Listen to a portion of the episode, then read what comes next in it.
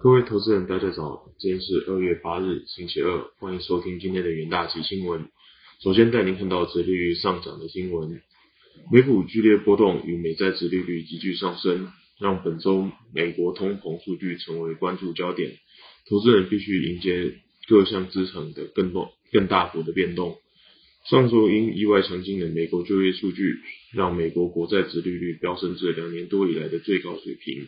并引发对美国联总会更强、更趋鹰派的预期。预计本周公布的消费者物价指数月增零点五 percent，年增七点三 percent，继上个月之后持续创近四十年来最大的增幅，可能会进一步支持 Fed 采取更激进的动作，因而维持殖利率的攀升，同时对刚从上个月暴跌中挣扎反弹的美股再下重手。由于投资人预估费的今年至少升息五次，指标十年债、十年期国美国国债殖利率在二零二二年已经攀升至四十个基点，到达一点九 percent 以上。美债殖利率的攀升给整体美股带来压力，同时导致许多科技股和成长股大幅下跌。这些股票的估值依赖于未来获利的利润，随着债券殖利率的上升，远期获利估值降低。今年以来，标准普尔五百指数已下跌五点六 percent，而以科技股为主的纳斯达克指数下跌近十 percent。标普五百指数的远期本益比已从二零二一年的年底的二十一点七倍降至十九点五倍，而其中科技类股的远期本益比更从二十八点五降至二十四点四。有些投资客认为，美股必须进一步下跌才会变得更具吸引力。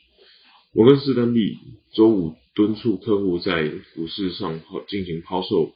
因为从历史上看，费的紧缩政策会为股市带来较低的回报以及巨大的不确定性。下则新闻看到美中贸易的新闻，美国官员周一要求中国必须对第一阶段贸易协议下的采购承诺采取实际行动。称美方正在失去耐心，因为中国没有先说对先前采购承诺之间的差距做出任何表示。美中两国与美国总统川普在任期间签署第一阶段贸易协议，中国承诺在二零二二年和二零二一年至少采购两千亿美元的美国商品与服务。随着这项为期两年的采购承诺在去年底到期。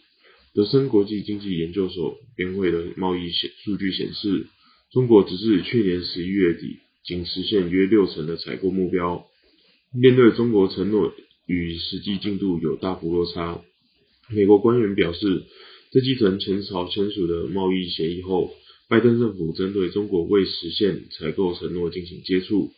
除了为美国农民、牧场和制造商而战，这也是为了让中国有机会履行贸易承诺。美国官员续称，美方的耐心正在消耗殆尽。即使中国持续就这项问题与美方进行接触，但华盛顿希望得到的是中国的具体行动，而非只是为谈而谈。上述评论是在美国公布全年贸易数据的前一天发布的。市场认为，最新数据将凸显中国对美国农产品、制成品、能源和服务的采购严重不足。上述美国官员表示。美方将持续向中国施压，要求后者就达成采购承诺展现强烈意图，但也承诺美中贸易协议的框架几乎没有为美方提供采购承诺的筹码。接下来看到欧洲央行可能在二零二二年第四季升息的消息。据路透社指出，欧洲央中央银行 ECB 利率决策委员荷兰中央银行总裁诺特周日表示。他认为 ECB 将于二零二二年的第四季实施升息。诺特在接受荷兰电视节目采访时提到，他个人支持 ECB 的资产购买计划能早日缩减。诺特说道：“个人认为，预料首度升息应会落在今年的第四季前后，一般而言会升息二十五个基点，没有理由采取其他措施。”此外，他还提到，第二波的升息将不会间隔太久，应该会落在二零二三年的第一季。上周四，ECB 一如预期维持关键利率政策不变，即使通货膨胀率出现历史新高，ECB 仍维持大规模的经济刺激措政策，同时也承认通膨风风险正在升温当中。ECB 总裁拉加德先前曾提到不会急着升息，但也没有明确否认今年升息的可能，一改鸽派立场。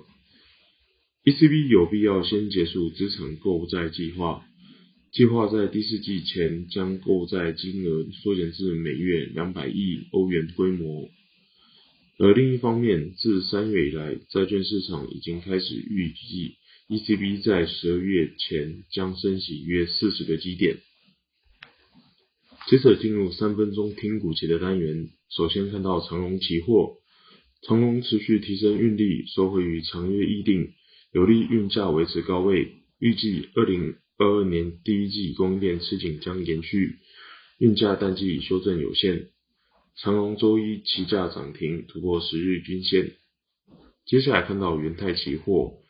元泰随材料产能大幅扩充，搭配 ESL 趋势，到二零二二年底，总计有四条新生产线投产，